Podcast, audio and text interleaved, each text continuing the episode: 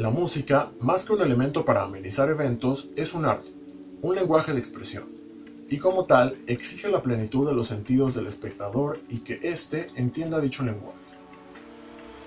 El proceso musical comienza cuando el compositor concibe una idea musical, la desarrolla y la plasma en partituras.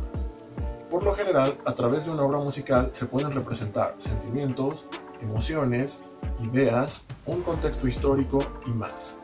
Esto a través de un sonido, combinaciones de sonidos y silencios. En un concierto, el ejecutante interpreta la obra ante una audiencia, quien al final le corresponderá con aplausos.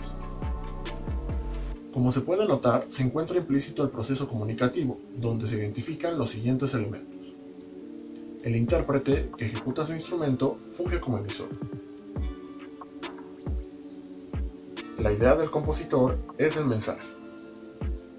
El código, como se mencionó, es el sonido, combinaciones de sonidos y silencios. El canal es el medio donde se propaga el sonido, que en este caso es el aire. El contexto puede ser un concierto en el Palacio de Bellas Artes.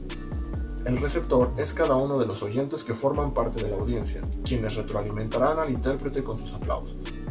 Por último, un filtro puede ser que una persona de la audiencia no cuente con las habilidades de apreciación artística para entender el mensaje abstracto.